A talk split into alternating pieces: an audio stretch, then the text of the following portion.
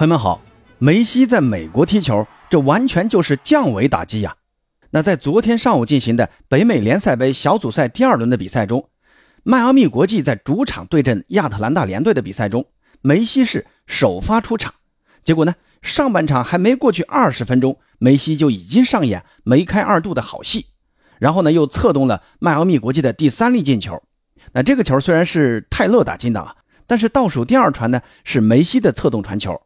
那到了下半场，梅西又是个人从中圈带球推进，那左边的泰勒，呃，速度很快的这种前插啊，那梅西在吸引了对手三名防守球员的注意后，分给左侧的泰勒，泰勒呢是直接爆杆射门啊，那帮助迈阿密国际扩大比分。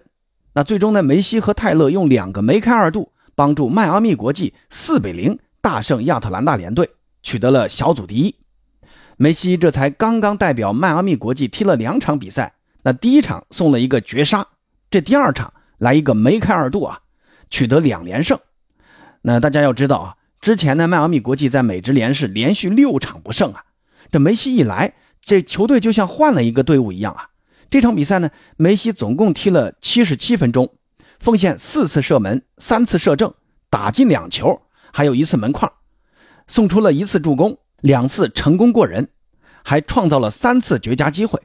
那这些数据啊，已经不用去证明梅西的厉害之处了啊！球王梅西啊，是在哪里都能拿出球王级表现的。那这场比赛同样梅开二度的泰勒，在赛后接受采访时就说了：“那我在和梅西踢球之前呢，那这辈子从来没有踢得这么轻松过，这太容易了。梅西实在太出色了。”那这个是泰勒的原话啊。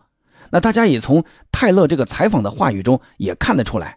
梅西的到来对于这支球队的巨大提升，而且呢，不光是梅西，布斯克茨的到来也是加强了战术层面的提升。那这场比赛开场才第八分钟，布教授就用一脚精准的长传，梅西呢在中场是心领神会，迅速前插后拿球呢就形成了单刀机会。他的第一脚打门是打中了门柱，之后呢是梅西补射入网。那这个球啊，梅西的前插和打门都做得很好。当然呢，也不能忽视布教授的这脚长传，那这个就是巴萨老队友之间的这个默契啊。那梅西打进的第二粒进球也是同样非常精彩啊。梅西先是在中场带球推进，然后送出直塞，队友呢也懂得配合，马上又回做给梅西。梅西接球后直接推射破门，那这个进球啊，就看得出梅西在球队的组织、主攻、串联这些进攻中的主要职责，他都能干。而且都能干好，之后呢，泰勒的两个进球就不用说了啊。梅西的直塞和大局观也体现的是淋漓尽致。要知道啊，泰勒此前在迈阿密国际的三十七次出场，总共也才打进三个进球、四个助攻。那梅西加盟之后，泰勒用两场比赛就打进了三个球，还有一次助攻。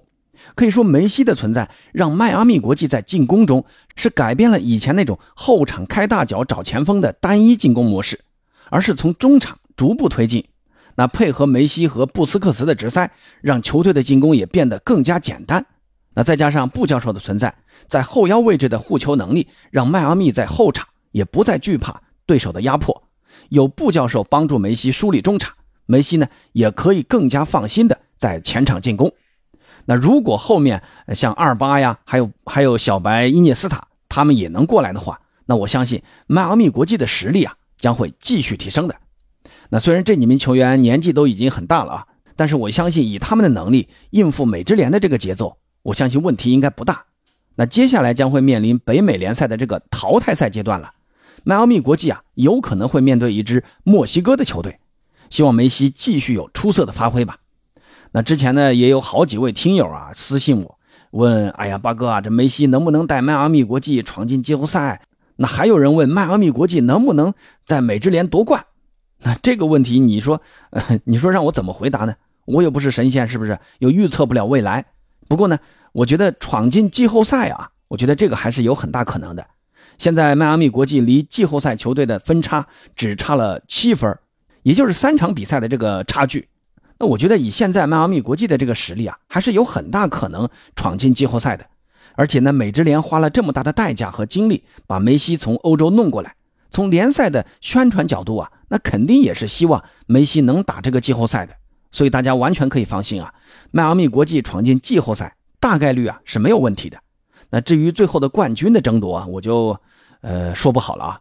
从我个人角度来讲，我还是很希望他们能夺冠的，包括这次北美联赛杯也是的，也是有很大希望的。因为墨超球队跟美职联的球队的实力啊，水平都差不多啊。梅西能带领迈阿密国际打这个亚特兰大联队一个四比零，那我觉得打墨西哥的球队，呃，也是有很大机会的啊。但是足球比赛呢，它不是一个人的比赛，还是要看球队的临场发挥的。从我一个梅西球迷的角度来看，我只是单纯的希望梅西每场比赛都能开开心心的，能够呃轻轻松松的踢比赛，每场都能给我们带来精彩的发挥就行了。至于冠军不冠军的啊，我觉得对于现在的梅西来讲，呃，已经无所谓了。那大家觉得梅西能带领迈阿密国际闯进季后赛，甚至夺冠吗？欢迎在评论区告诉八哥。好了，那关于梅西呢，今天就先说这么多啊。呃，那今天上午还有一场巴萨打阿森纳的热身赛啊。那这个话题呢，我放在另外一张专辑了。大家如果感兴趣的话，可以去那张专辑里面收听一下。那咱们下期再见。